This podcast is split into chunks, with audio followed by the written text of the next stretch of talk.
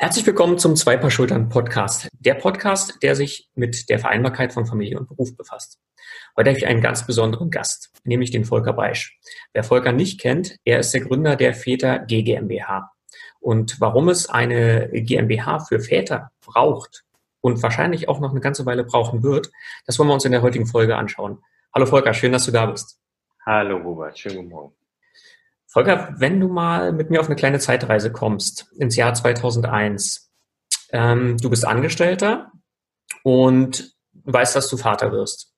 Du entscheidest dich dafür, Elternzeit zu nehmen. Wie fühlt sich das im Jahr 2001 an? Ja, für meine Frau und für mich eigentlich auch eigentlich relativ gut. So, ähm, allerdings habe ich kaum ähm, Leute und auch andere Väter gefunden, geschweige gekannt, die tatsächlich diese Erfahrung gemacht haben. Äh, für uns war es eigentlich selbstverständlich. Meine Frau selbstständig wollte nicht so lange aus dem Job zurück äh, rausgehen. Ich wollte natürlich auch gerne die Zeit mit äh, unserer ersten Tochter intensiv verbringen. Also für uns war es eigentlich so am Küchentisch oder auf dem Sofa völlig selbstverständlich, dass wir das mhm. jetzt mal ausprobieren.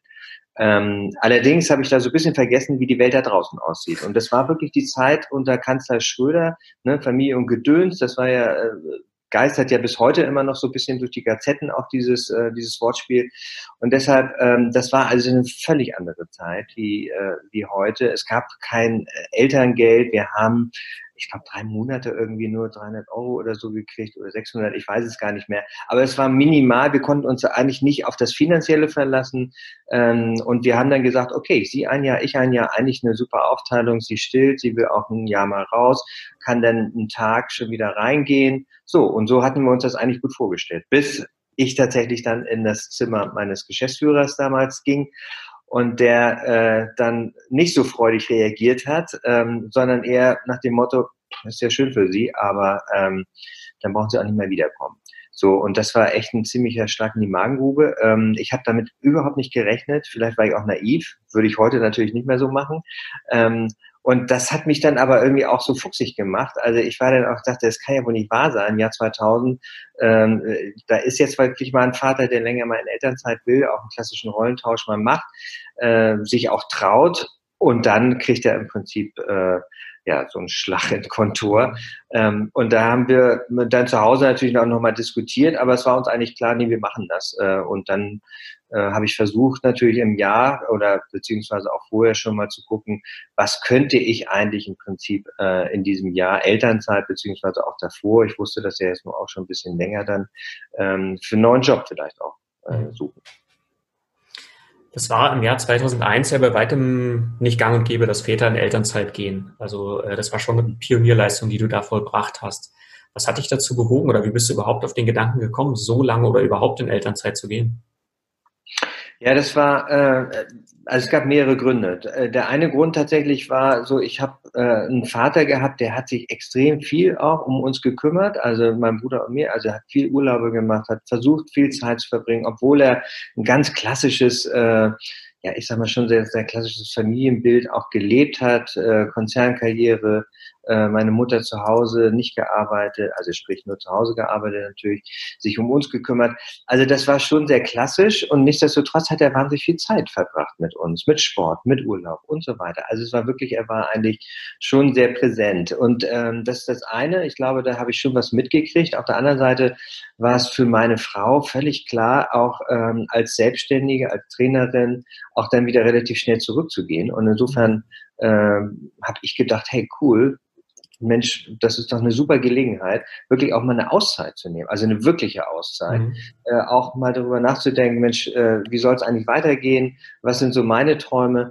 Und das Dritte war vielleicht, und das ist vielleicht auch nochmal ganz interessant, ich war schon immer ein sehr politischer Mensch. Mhm. Also ich habe mich immer schon sehr auch äh, um gesellschaftliche Dinge auch äh, war nicht nur interessiert, ich habe mich da auch engagiert, ähm, war auch in Gewerkschaften aktiv und so weiter. Und da habe ich natürlich auch gemerkt, hey, also das ist doch eine Ungerechtigkeit äh, und äh, da will ich jetzt mal auch bisschen politisch aktiv werden. Und dann habe ich tatsächlich ja auch einen Verein gegründet und dann ging es im Prinzip los mit dieser ganzen Geschichte und dann war mir klar, jo, das ist es. Äh, es braucht jetzt tatsächlich wirklich vielleicht ein, aber möglichst natürlich viele, die dann auch äh, sich für diese neue Idee auch mal einsetzen. Mhm. Und wenn ich es richtig weiß, hattest du mit dem Verein damals den Ansatz, äh, äh, Vätern ganz konkrete Wege aufzuzeigen, also Lösungswege auch aufzuzeigen, sie so ein bisschen bei einzelnen Themen an die Hand zu nehmen. Hattest du da Unterstützer damals oder warst du da erstmal so Einzelkämpfer? Nee, ich war nie Einzelkämpfer, das war ich nie in meinem Leben. Ich war immer gut vernetzt und ich habe auch immer sofort gesagt, also das Ding, das mache ich jetzt nicht alleine von zu Hause aus dem, aus dem Wohnzimmer, sondern ähm, da suche ich mir jetzt erstmal auch Väter, die vielleicht auch selber auch nochmal so eine Erfahrung gemacht haben oder es hätten gerne gemacht, so das wär, waren auch einige. Und dann haben wir halt 2001 auch schon einen Verein gegründet, den Väter e.V., ähm, wirklich zu siebt in der Kneipe abends und haben gesagt, so jetzt äh, lass uns doch mal gucken, wie könnten wir tatsächlich äh, nicht nur so ein Verein, sondern auch so ein Projekt auf die äh, auf die Schiene setzen. Und äh, wie du sagst, es gab einen, ähm, der mit dem ich dann tatsächlich auch angefangen habe, so eine Internetseite. Es gab ja auch keine Internetseite damals, war ja auch völlig verrückt. Also ne, ähm, väter.de, das muss man sich vorstellen, das war ja eine geniale Adresse. Die haben übrigens von einem, äh, war ganz witzig, Frauen, nee, äh, äh, Mütter, Mütterverein aus Bayern. Ähm, und die hatten diese Adresse und die haben die uns innerhalb von einer Woche dann äh, geschickt, nachdem ich da angerufen habe und tatsächlich den einzigen Mann, nämlich den Finanzvorstand an der Strippe hatte. Und habe ich gesagt, hey, ist eine super Idee. Äh, die kriegt ihr die Adresse. Das würde heute natürlich auch nicht mehr so laufen. Mhm. Und äh, das war so ein bisschen, wo ich dachte, ja, es sollte so sein. Und dann haben wir tatsächlich angefangen, erstmal zu recherchieren. Also, und das war ganz spannend äh, im gesamten deutschsprachigen Raum. Und es gab kaum was. Es gab eigentlich gar nichts so. Und dann haben wir angefangen, ähm, wie du auch schon gesagt hast, Tools zu entwickeln, äh, die Väter zu beraten und wirklich so äh, Try and Error äh, mal zu gucken, wie, wie berät man jetzt eigentlich Väter? Weil ich selber habe die Erfahrung gemacht, das war auch ganz interessant. Ich bin dann zur Pro Familie gegangen, äh, ne? also mhm. als ich dann Elternzeit oder beziehungsweise als ich dann äh, aus dem Job aussteigen wollte. Und die haben mir so mehr oder weniger gesagt, also sie sind jetzt wirklich der Erste. Sie haben eigentlich keine Ahnung, was Väter jetzt oder was sie überhaupt brauchen und was sie warm wollen. Und dann habe ich so gemerkt, okay, wenn es das denn nicht gibt und wenn das so wirklich mütterzentriert ist, und das war auch nochmal so die Zeit, ne? es gab äh, natürlich alles für Mütter, mhm. ähm, zurück in den Beruf, äh, raus aus dem Beruf äh, und während natürlich der Elternzeit Rundumbetreuung äh, über Familienbildungsstätten und so weiter, aber es gab eigentlich nichts für Väter. Und das war die große Lücke und die Lücke, habe ich gesagt, die müssen wir füllen. Und da habe ich natürlich immer versucht, möglichst andere Väter auch äh, mit zu ja, motivieren, mhm. mit reinzuziehen und mit denen mich zu verbinden. Wie hat dein Umfeld damals reagiert? Weil das war ja für die auch erstmal so ein bisschen wahrscheinlich, äh, nicht ein Schock, aber eine Überraschung. Was macht er denn jetzt? Ja, also wie gesagt, so ich äh, war ja schon immer so ein bisschen politisch und war, ich würde sagen, jetzt nicht ein Quertreiber, aber ich, ich, es war nie geradlinig, was ich gemacht habe. Ähm, so insofern war schon auf der einen Seite äh, schon nach dem Motto so, was ist das denn jetzt? Ähm, also es war schon eine Skepsis, äh, die ich da auch schon gespürt habe, nach dem Motto, Mensch, äh, kann er das, kann er sich darüber auch selbstständig mhm. machen? Kann er damit überhaupt Geld verdienen? Das war natürlich auch eine Sorge auch meines Vaters oder auch meiner mhm. Eltern. Klar, ähm, gerade wenn es dann um Kinder geht und dann ihre Enkel, ähm, dann wollen sie natürlich auch, dass das natürlich auch, dass es denen gut geht. Ähm, also es war schon eine Sorge, die ich auch überall immer wieder gespürt habe. Auf der anderen Seite gab es aber auch viele, die gesagt haben, Mensch, endlich traut sich mal einer. Super. Ähm, so und mein großes Glück war ja dann, ähm, dass ich wirklich so aus dem Wohnzimmer heraus auch mir überlegt habe, okay, wie startest du jetzt überhaupt so ein Projekt? Also ich hatte da ja auch wenig Erfahrung.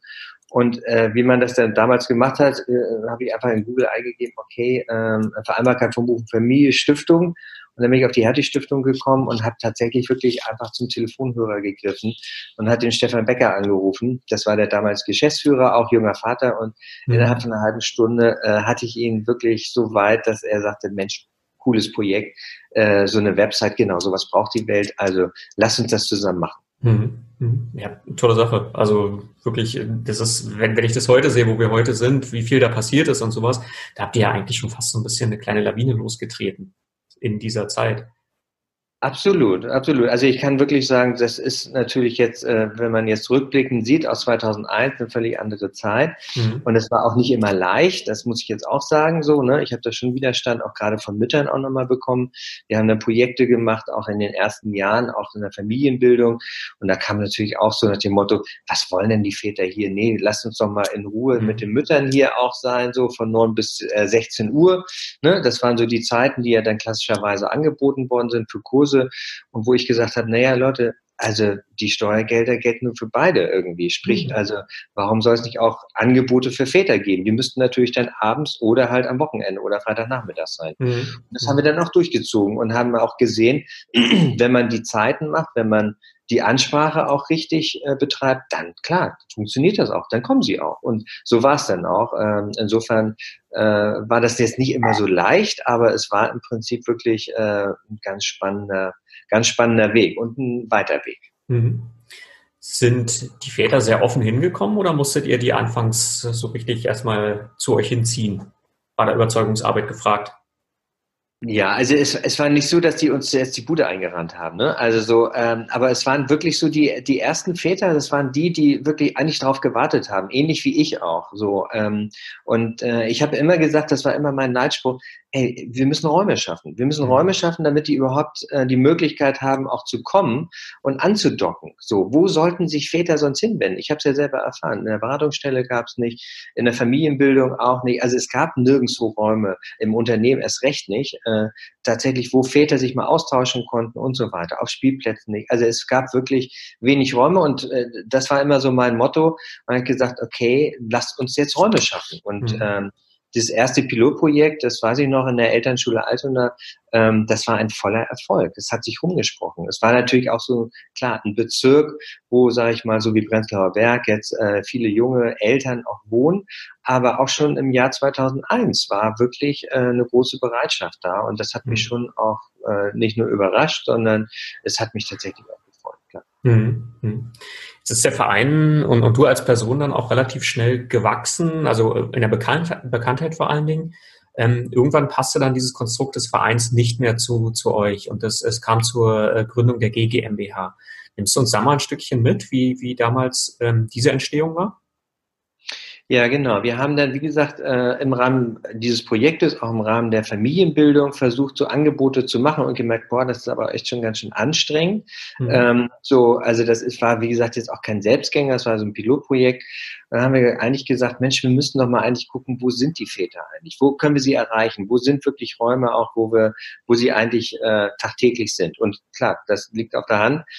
Äh, 95 Prozent aller Männer arbeiten sogar Vollzeit. Also insofern haben wir gesagt, okay, gucken wir doch mal in Unternehmen rein. Und 2006 haben wir dann äh, mit zwei äh, großen Unternehmen, also was heißt groß, also Hamburg Wasser, das war so ein öffentlicher ne, Wasserwerke, aber Airbus Deutschland, das war halt ein großer Konzern hier auch in, in Hamburg. So, mit den beiden haben wir quasi so eine Art Pilot gemacht, weil wir gesagt haben, Mensch, wir wissen ja jetzt auch nicht, wie es geht, mhm. ähm, haben aber den Hamburger Senat dann auch überzeugen können und der hat uns dann auch äh, Gelder ge gegeben, damit wir tatsächlich auch ja, äh, nicht nur eine Studie machen konnten, sondern auch in die Praxis, also auch in die Umsetzung. Das ist ja auch immer unser Ansatz gewesen, zu sagen, Studien ist das eine und das war damals natürlich extrem wichtig, weil es gab keine, also wir waren wirklich die ersten, muss man sich mal auf der Zunge zergehen lassen, die wirklich äh, die Väter in den Unternehmen gefragt haben, 2006, so 2007. Und dann haben wir natürlich ähm, extrem spannende Ergebnisse gehabt und kamen dann so auch so in Richtung Elternzeitgesetz. Von der Leyen hatte das Jahr 2006 schon mit vorbereitet. Ähm, wir wurden darüber relativ schnell bekannt, auch in den Medien, äh, weil wir die ersten Studien gemacht gemacht haben. Wir haben sie teilweise auch beraten. Also insofern war das natürlich eine ganz spannende Zeit damals. Und dann haben wir gemerkt, wow, ähm, da ist ja ein Riesenbedarf.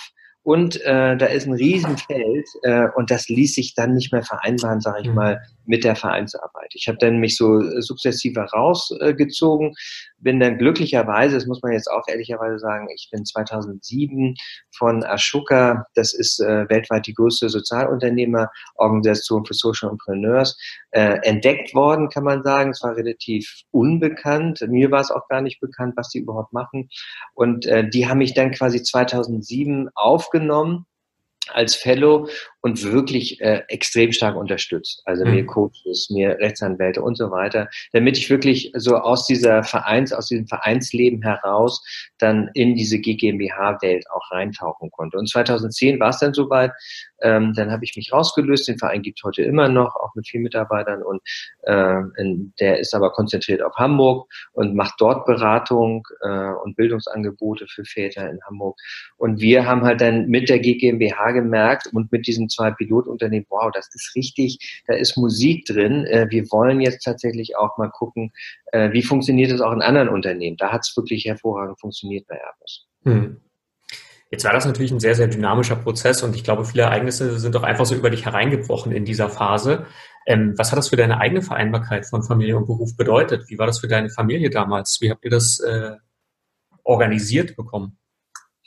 Wir haben im Prinzip wirklich, äh, also andersrum, ich habe ja wirklich gesagt, Mensch, äh, ich möchte einen Job, um wirklich äh, Beruf und Familie auch zu leben. Mhm. Und es wäre schon komisch, wenn ich jetzt ein Projekt aufbaue und äh, 70 äh, Stunden arbeite äh, zum Thema Vaterschaft oder Beruf und Familie. Also das hätte ja nicht gepasst. Und deshalb war es irgendwie auch immer so eine Art Leitplanke und der Rahmen war wirklich klar, ähm, dass wir 50-50 machen. Ähm, wir haben dann noch eine zweite Tochter bekommen, 2004. Da sind wir dann nicht mehr komplett in Elternzeit gegangen, aber wir haben beide reduziert und haben eigentlich wirklich bis heute, heute sind sie ja 15 und 19, ähm, ist eigentlich ganz paritätisch aufgeteilt. Also ne, auch wenn wir, auch wenn ich mal unterwegs war, meine Frau war ja auch selbstständig, auch unterwegs. Ähm, das heißt, dann haben wir halt uns aufgeteilt und insofern haben wir das eigentlich bis heute beibehalten und es ist natürlich auch für mich wirklich klar, dass es äh, äh, natürlich auch Stoßzeiten gibt, wo es auch stressig ist, wo ich auch mal mehr als 40 oder 50 Stunden auch arbeite. Aber es, da gab es dann halt auch wieder Ausgleichszeiten. Und ich glaube, darauf kommt es ja auch an, dass man das so insgesamt im Balance hält und ähm, dass wir das auch als Familie auch im Balance halten. Und wenn ich heute meine Töchter frage, klar, dann äh, haben die das total genossen, dass ich viel da war. Ich habe ja auch viele, auch sogenannte äh, Segelboot-Trips mit denen gemacht, ne, die wir über den Verein, über, aber auch über die GmbH angeboten haben. Wir haben äh, Vater-Kind-Veranstaltungen, Geocaching, Wildniswander und so weiter. Also die haben wirklich viel natürlich von mir auch gehabt im Umfeld, in meinem beruflichen Umfeld. Und da habe ich natürlich das große Glück gehabt, dass ich beides auch gut immer äh, oder meistens äh, auch vereinbaren konnte. Mhm. Mhm. Das ist das beste Feedback, was man bekommen kann. Also wenn die Familie ja, denke ich auch. Also gerade jetzt, wo meine Große ist ausgezogen ist, so ähm, ähm, und die mir auch nochmal so rückgemeldet hat, Mensch, ähm, das war toll und das war eigentlich genau das, so wie ich es auch gerne in Zukunft, wenn ich mal Kinder haben würde, machen würde. Das ist natürlich ein tolles Kompliment. Super, auf jeden Fall. Jetzt äh, ging der Prozess nach 2007 ja ganz intensiv weiter für dich. Wenn man heute mal schaut, wo ihr seid, ihr habt im Prinzip das Who is Who der deutschen Industrie und Verwaltung und Politik mhm. äh, in eurer Klientel. Ihr unterstützt die Väter in den Unternehmen dabei, äh, ihre Vaterrolle so zu leben, wie sie es gerne möchten. Ähm, befindet ihr euch jetzt auf dem Weg oder an dem Punkt, wo ihr gerne sein wollt aktuell oder wo, wo geht es für euch jetzt weiter? Ja, vielleicht nochmal äh, einen Schritt zurück. Also, mhm. weil am Anfang haben wir ja wirklich so 2010, 2011, da ging es ja auch darum, überhaupt, wie kann man im Prinzip daraus so ein Businesskonzept machen. Das war ja auch unsere Herausforderung, auch jetzt als Väter GmbH. Wir waren ja nicht mehr finanziert über den Hamburger Senat, wie damals mit dem Verein, sondern es ging halt jetzt wirklich darum, ein Businessmodell daraus zu machen. Mhm. Und ähm, das war schon natürlich eine Herausforderung. Und da haben wir natürlich mit der Commerzbank, als wir Springer Lufthansa erstmal angefangen, mit den drei Unternehmen und Airbus, äh, so, so eine Art äh, ja, Business-Konzept auch zu entwickeln, äh, im Sinne von, wie, wie können wir eigentlich die Erfahrung von Airbus und von Hamburg Wasser jetzt gut übertragen auf andere Unternehmen? Mhm. Und das war die, die, die Initialzündung auch für das Väternetzwerk, weil wir gesagt haben, das ist natürlich nicht eine Sache, man geht in ein Unternehmen, hält einen Vortrag, dann geht man wieder und die Väter sind alle glücklich, sondern äh, uns war von Anfang an klar, das ist ein Marathon. So, das ist wirklich ein, ein langer Prozess, es ist ein Change-Prozess, es ist ein Kulturprozess, der äh, wirklich initiiert werden muss muss, auch gut initiiert werden muss. Ähm, aber im Endeffekt äh, braucht es viel Zeit. Und die Zeit haben wir uns auch äh, gegeben. Es war nicht immer einfach. Wir hatten auch Phasen, das war auch ganz interessant. 2012 war das, da hat wirklich äh, die deutsche Industrie wirklich auch Frauenförderung und Diversity hieß wirklich nur Frauenförderung und Frauen in Führung. Das war eine ziemlich anstrengende Zeit für uns, weil wir waren gerade so richtig am Start, wollten mhm. durchstarten und ähm, alle haben gesagt, nee, also jetzt hat der Vorstand uns gerade Gelder gegeben, auch gerade für unsere Frauen in Führungsmaßnahmen. Ähm, für Väter haben wir jetzt gar kein Geld und auch gar keine Zeit. So und das war schon absurd, weil die wussten, also die HRler und die Diversity-Beauftragten, die wussten eigentlich alle, dass das einhergeht. So, ne? aber aufgrund dessen, dass sie ihre Vorstände nicht überzeugen konnten, weil äh, Väter ist nochmal ein anderes Thema als Frauen in Führung ähm, oder Mütter auch, ähm, war das schwierig. Und insofern war es keine einfache Zeit. Zwei, drei Jahre später kamen sie dann tatsächlich auch alle, haben gesagt, Herr Weiß, natürlich haben Sie recht gehabt, äh, äh, wussten wir auch und jetzt müssen wir uns mehr um die Väter auch kümmern. Ähm, und dann äh, hat das richtig äh, wirklich Fahrt aufgenommen. Und wir sind jetzt äh, über 20 Unternehmen, hast schon gesagt, an vier Standorten, viele große DAX-Unternehmen. Wir haben aber inzwischen auch viele, ja, auch Stadtwerke, natürlich auch mit der Erfahrung von Hamburg Wasser, jetzt viele Stadtwerke auch mit dabei, auch viele kleine und mittelständische Unternehmen. Also insofern ähm, sind wir schon ich sag mal so, in die Breite auch gewachsen. Ähm, aber es gibt jetzt so eine Situation, wo viele auch über das Thema Flexibilität ja auch reden und äh, viele große Unternehmen natürlich auch sagen, klar, bieten wir unseren Mitarbeitern an, Homeoffice, mobiles Arbeiten, Sabbatical, also ne, diese ganze Palette, das ist in vielen Unternehmen wirklich so eine Selbstverständlichkeit geworden. Und gleichzeitig, und das finde ich das Spannende, ähm, ähm, führt es nicht dazu, dass die Paare äh, erstens sich das aufteilen, äh, sprich wirklich paritätisch und partnerschaftlich aufteilen und zweitens äh, führt es vor allen Dingen nicht dazu, dass es entspannter wird, also dass die äh, weniger Stress haben, sondern der Stress führt eigentlich eher dazu, dass es ja mehr Schwierigkeiten äh, teilweise gibt. Und deshalb ähm, sind wir an so einem neuen Punkt jetzt gerade, den ich ganz spannend finde. Und ich mhm. äh, bin ja tatsächlich auch einer, der äh, immer wieder genau hinguckt und dann auch schaut, Mensch, wie ähm, was, was sind jetzt so eigentlich so die nächsten großen Bewegungen? Und ich glaube, die nächste große Bewegung, vor der wir jetzt auch stehen, nicht nur, sage ich mal, im Väternetzwerk, sondern auch insgesamt, das ist wirklich die Vier-Tage-Woche. Mhm. Weil wenn man bedenkt, dass wir seit ne, 67 haben wir, sage ich mal, die Fünf-Tage-Woche, da hat sich wenig eigentlich dran verändert. Wenn man die Väter fragt, auch die Mütter, dann äh, Mütter arbeiten ja schon, sage ich mal, nur drei oder vier Tage. Aber wenn man die Väter fragt, dann ist das ein hochattraktives äh, Modell. Und zwar nicht nur die Eltern, sondern auch die Generation Z, also und Generation Y, also die Jüngeren, ne? also mhm. eure Generation, die auch schon sagt, ey, warum sollen wir eigentlich fünf Tage äh, arbeiten? Wer hat sich das eigentlich ausgedacht? Und äh, was für ein Blödsinn irgendwie so. Äh, wo bleibt dann eigentlich noch die Zeit auch für mich? Mhm. Mhm. Ich glaube, du hast schon was ganz Wichtiges gesagt. Also es ist jetzt auch so ein bisschen eine Prioritätenverschiebung. Ne? Damals war es so mehr, was verdiene ich, auf welchem Karrierelevel bin ich und sowas alles. Und heute, ja. die jungen Leute, wenn man sich mit denen unterhält, ähm, die haben ganz andere Prioritäten. Die wollen Zeit für sich haben, die wollen Erfüllung, die wollen Sinn haben in der Arbeit, die sie machen. Ich glaube, da äh, hast du gerade ein ganz wichtiges Thema angesprochen. Ähm, jetzt ist eure Herangehensweise äh, um ein bisschen nochmal detailliert zu schauen, wie ihr arbeitet. Also ihr kommt ja nicht von außen nur rein und sagt, so geht es, sondern ihr entwickelt ja im Prinzip die Väter-Themen von innen heraus in dem Unternehmen, indem ihr Kerngruppenväter etabliert und aufbaut. Das heißt, das sind Unternehmer, äh, das sind Mitarbeiter des Unternehmens, die im Prinzip äh, diese Themen ja partnerschaftlich betreuen und für andere als Ansprechpartner da sind. Habe ich das richtig so verstanden? Ja, genau. Also wichtig ist natürlich klar, wenn wir mit den Unternehmen in Kontakt gehen, ähm, dann ist natürlich immer der erste Zugang auch die Diversity HR Abteilung. Und wir sagen auch immer, ohne dass der Personalchef voll dahinter steht, äh, wird das ganze Thema auch nicht funktionieren. Und deshalb ist das unser erster Zugang. Und dann der zweite Zugang, wie du es beschrieben hast, äh, wir machen da so eine Art quasi kleine Analyse auch mit den Vätern tatsächlich und auch teilweise auch Müttern, auch Frauen in Führung, ähm, also eine Art Analyse-Workshop, um wirklich genau zu gucken, wo steckt das Unternehmen? Also aus welcher Kultur kommt es? Was hat sich vielleicht auch schon in den letzten Jahren, viele sind ja auditiert auch von Beruf und Familie, also sprich familienfreundlich, äh, was hat funktioniert, was hat aber auch nicht funktioniert? Wo, wo, wo hakt es auch gerade bezogen auf vielleicht ähm, ja, Bildsprache, Ansprache der Väter, Kommunikation? Das ist für uns im Prinzip ein ganz, ganz wichtiger Punkt, um dann wirklich auch äh, zu gucken, mit welchen Vätern tatsächlich, mit welchen Mitarbeitern wollen wir diesen Weg weitergehen. Mhm. Und aus diesen Analysegruppen, also aus diesen Fokusgruppen, entstehen dann tatsächlich solche Kerngruppen. Es sind dann diese internen Netzwerke. Das sind Netzwerke zwischen, sage ich mal, vier und äh, zehn Leuten. Also muss gar nicht so groß sein, ähm, weil sie dann wirklich gut arbeitsfähig sind.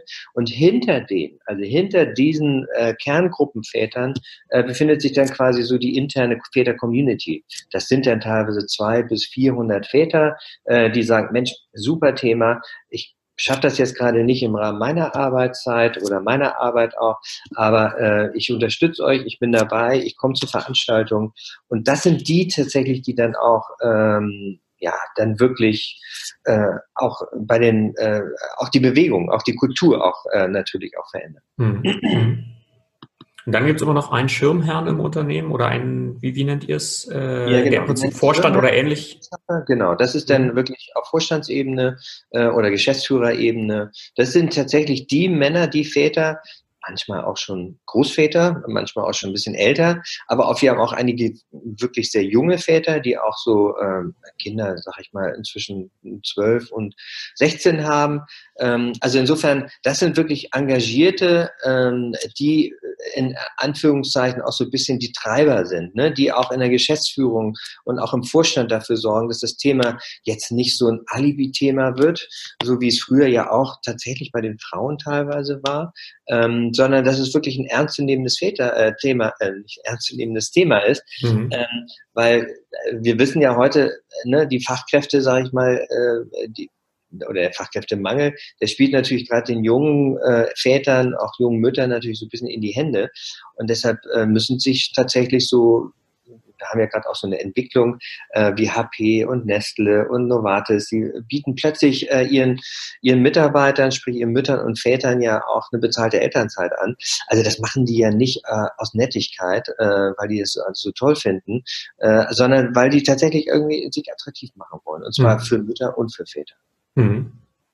Was ich bei euch immer so, so einen ganz besonderen Aspekt finde, ist die Vernetzung. Also ihr sagt jetzt nicht, wir entwickeln jetzt in dem Unternehmen die Lösung, in dem Unternehmen die Lösung und das sind alles eigenständige Inseln, sondern ihr sagt schon, schaut euch das auch gegenseitig an und ihr führt diese einzelnen Unternehmen und die Netzwerkväter auch regelmäßig zusammen. Ähm, entsteht da nochmal so eine ganz eigene Dynamik, wenn man sich da gegenseitig so ein bisschen inspiriert? Ja, ich glaube schon. Das war immer schon also unser Ansatz, dass wir gesagt haben, ähm, das, was wir bei Sanofi oder SAP oder bei Vodafone, wie auch immer, entwickelt haben, davon müssen andere profitieren können. Oder wir haben es ja auch schon von Anfang an so gemacht, dass als wir bei Airbus, da haben wir Sachen entwickelt, die wir heute noch tatsächlich ähm, ja, teilweise weiterentwickeln, aber teilweise auch so eins zu eins zu übernehmen. Und davon sollen alle profitieren. Und das äh, ist, glaube ich, die große Stärke und auch das USP von uns, dass wir wirklich äh, nicht nur die einzelnen Unternehmen gut begleiten, seit Jahren teilweise schon, sondern sie immer mehr tatsächlich auch vernetzen. Sowohl die Kerngruppenväter, also wirklich der Kern äh, der Netzwerke in den Unternehmen. Ne? Also gerade, wir haben jetzt äh, wieder ein neues Unternehmen ähm, und da ist es wirklich klar, äh, die die fangen nicht bei 0 an, sondern die fangen schon bei 5 an, ne? von der Skala mhm. von 0 bis 10, weil sie zurückgreifen können, weil sie einen Mentor kriegen aus einem anderen Unternehmen, der sie begleitet in den ersten Monaten äh, oder auch so in den ersten ein, zwei Jahren, damit sie tatsächlich wirklich nicht dieselben Fehler machen wie andere vielleicht, ne? weil auch da ist es wirklich Pionierarbeit gewesen. Wir wussten ja auch nicht, mhm. wie man äh, solche Netzwerke immer wieder auch äh, in Schwung bringt, aufbaut, weiterentwickelt. Und deshalb ist es, glaube ich, äh, extrem spannend auch ähm, äh, diese, diese, diesen Vernetzungsgedanken jetzt auch nochmal neu, auch auf eine digitale Art und Weise auch nochmal weiterzuentwickeln. Das mhm. ist auch so ein, so ein, äh, so ein Anreiz äh, und eine Motivation auch für uns als Team, aber auch für das gesamte Netzwerk, äh, das wirklich nochmal auf ein, ein neues Level zu bekommen, damit wirklich ähm, sei es irgendwie ähm, Otto, wenn sie wirklich was brauchen, sofort im Netz auch sehen kann, ah Mensch, das hat Sanofi oder das hat SAP oder das hat die Deutsche Bank schon mal gemacht, äh, da rufe ich doch mal an oder ich gehe ins Netz und gucke mir das mal an, äh, was sie da genau gemacht haben. Mhm. Also insofern ist das ein ganz, ganz wichtiger Gedanke und ich glaube auch, das ist eines unserer, ja, nicht nur USP, sondern auch Erfolge äh, oder weshalb wir auch mit diesem Netzwerk so erfolgreich sind. Mhm. Und dieses Netzwerk hat ja auch eine richtige Kraft entwickelt. Also ihr sprecht inzwischen auf, auf höchster politischer Ebene über die Väterthemen und ähm, natürlich auch immer im, im Kontext der Mütter, weil ich meine, das, das gehört ja immer äh, äh absolut zusammen. Und ähm, ja, habt da die Möglichkeit, äh, äh, zum Beispiel bei euren Summits äh, wirklich äh, richtig was zu bewegen. Also richtig ähm, Wunsch, Wunschlisten, Forderungen aufzustellen und auch zu kommunizieren. Genau, wir werden, wir werden immer mehr und ich meine klar, bei ne, 20 großen Unternehmen, äh, Tausenden von äh, Vätern in den Communities, äh, allein 150 extrem aktive Kerngruppenvätern auch, äh, haben wir natürlich äh, auch ein Sprachrohr. Und äh, klar, ich werde von der Politik auch gehört, äh, war auch im Think Tank schon drin, in äh, Kommission und so weiter. Ähm, und das wollen wir natürlich nutzen. Und ich glaube, dass es jetzt aber auch ein guter Moment ist, ähm, jetzt mit unserem Väter-Summit am 31.01. in Berlin, ähm, da kommt ja auch die Familienministerin äh, Franziska Giffey, ähm, um, um wirklich da auch mehr politische äh, Einfluss auch zu gewinnen. Das ist auch ein nächster Schritt. Ne? Also neben Business-Konzept äh, äh, wollen wir natürlich auch den gesellschaftlichen Wandel. Das ist, das ist ja das, was mich und auch uns auch als Väter GmbH, als gemeinnützige GmbH auch antreibt. Also wir wollen den gesellschaftlichen Wandel. Und weil wir einfach glauben, dass dann nicht nur das Paar an sich glücklicher, zufriedener und gesünder ist und die Kinder natürlich auch davon profitieren, sondern natürlich auch, dass die Unternehmen äh, äh, davon auch insgesamt äh, gesünder sind und vielleicht auch ein bisschen langsamer mal unterwegs sind, mehr achten tatsächlich auch auf das, was tatsächlich Väter und Mütter eigentlich in den ersten Jahren auch so brauchen. Und da mischen wir uns jetzt ein. Äh, da werden wir auch lauter werden, da wollen wir jetzt auch politischer werden, so.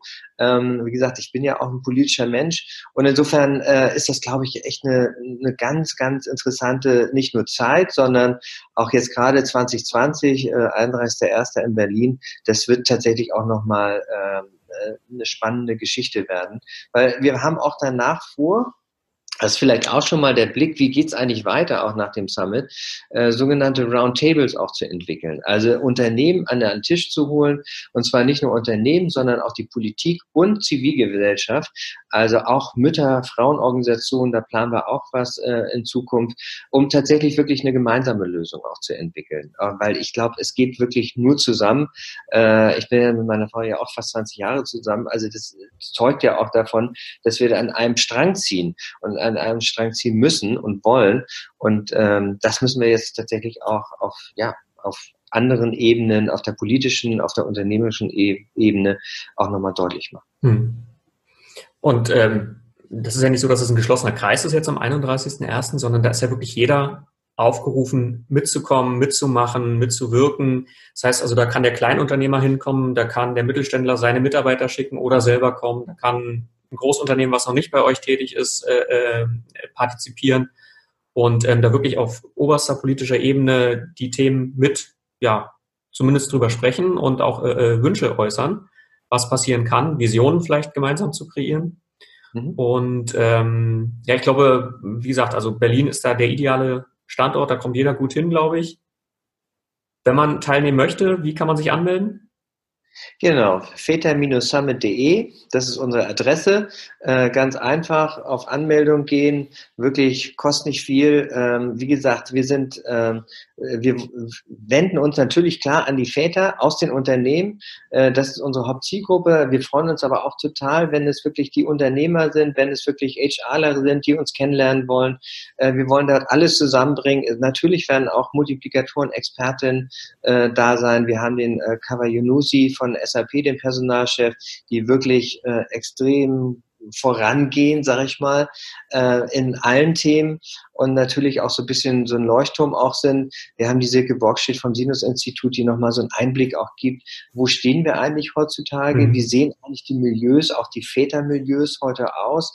Ähm, also wir werden äh, Tischrunden haben, zwölf verschiedene Themen äh, vom Mental Load, äh, wenn die Ansprüche zu viel werden, über Partnerschaftlichkeit, du wirst ja auch mit dabei sein. Also wir, wir haben wirklich einen wirklich bunten Reigen, äh, bunten Tisch tatsächlich auch und ich glaube, für alle wird was dabei sein. Also anmelden, väter-summit.de. Wir freuen uns ähm, und das kann man natürlich auch wunderschön als Weihnachtsgeschenk verpacken äh, und dann Tannenbaum und ja, wir würden uns sehr freuen, wenn das, äh, wenn wir ein volles Haus haben und dann auch wirklich äh, natürlich dementsprechend ähm, auch anders und politischer und lauter auch auftreten können. Ja, ich packe den Link auch direkt jetzt hier in die Show Notes äh, zur Folge. Also wer jetzt hier fertig ist mit dem Zuhören, direkt draufklicken, anmelden und dann dabei sein. Und dann, genau, können wir die Themen im Januar gerne vertiefen.